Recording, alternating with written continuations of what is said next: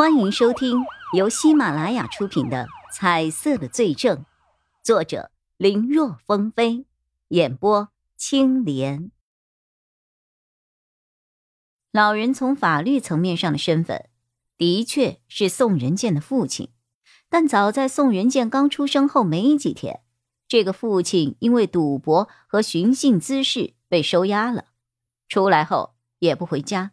觉得那次赌博之所以被发现，肯定是宋仁健母亲搞的密，于是他就扔下接他出狱的母子，远走高飞，之后再无联系。他被关起来的时候，正是宋仁健的母亲刚生下他的时候，家里没有顶梁柱，积蓄又被败光了，只能是在生下宋仁健的第二天。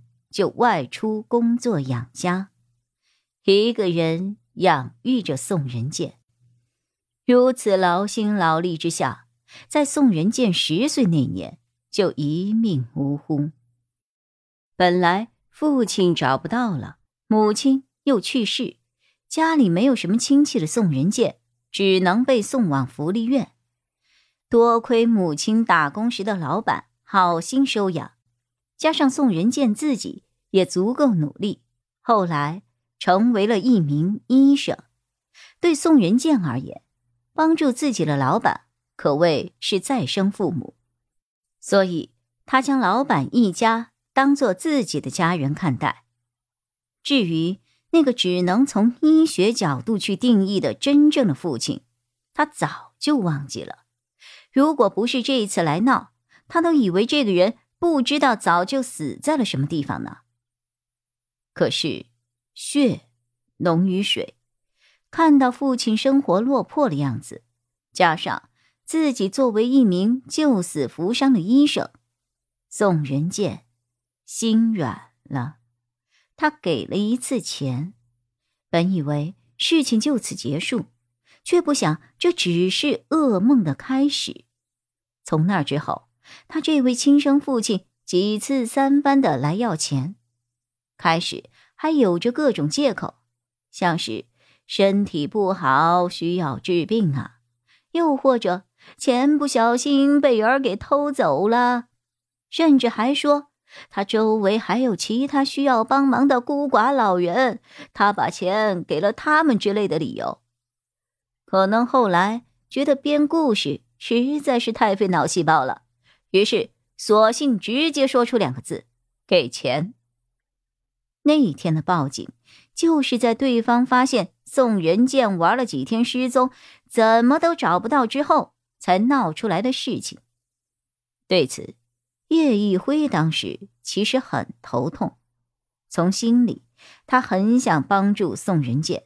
这样的父亲，的确不配称为父亲。但是两个人又是直系血亲，并非毫不相识的外人，这样作为警察的他，在能力范围之内所做的也就只有调解一种方式。可是两个人的态度都很明确，谁都不让步。调解只是一种不可能实现的奢望。焦灼的时候，老人的一些奇怪举动。引起了叶一辉的注意。当时的所里除了值班的民警之外，都有事情外出了，没有多少人。叶一辉只好自己细致的查看了老人的资料，结果发现老人有吸食非法药物的前科，距离上次社区矫正结束刚过去三个月，看老人的样子，很有可能是复吸了。最后，经过尿检确认，老人的确复吸了。按照相关的法律，老人最后被处以强制隔离戒毒两年。看着宋仁健万分感谢的笑容，叶一辉却不怎么高兴。从结果而言，的确现在是解决了矛盾，但之后呢？两个人又会怎样呢？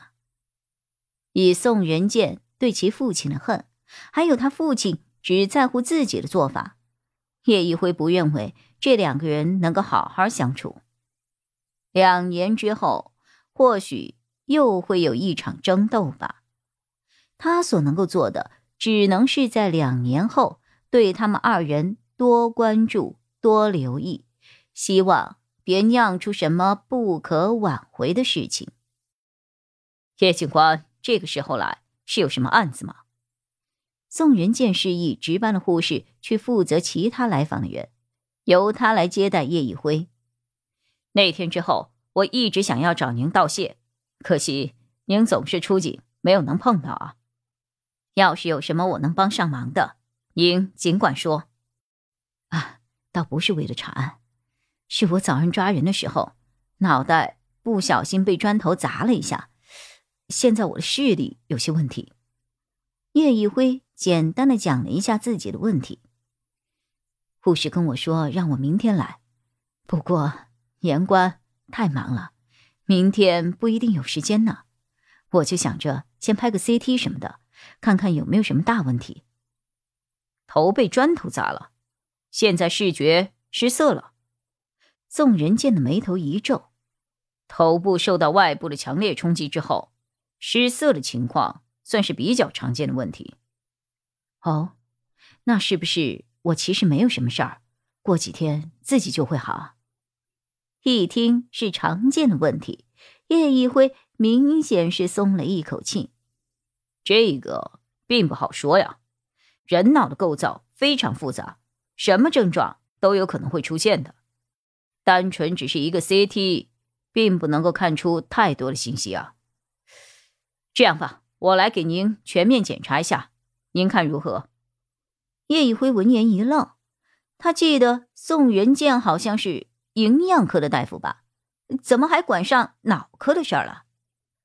看出了叶一辉的疑问。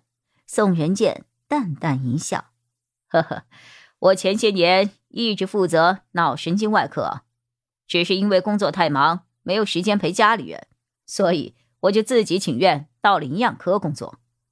这些年虽然没有怎么接触过病人，不过只是检查和诊断的话，那是没有问题的。叶警官，请放心，我是一名医生，不会不懂装懂乱治病的。”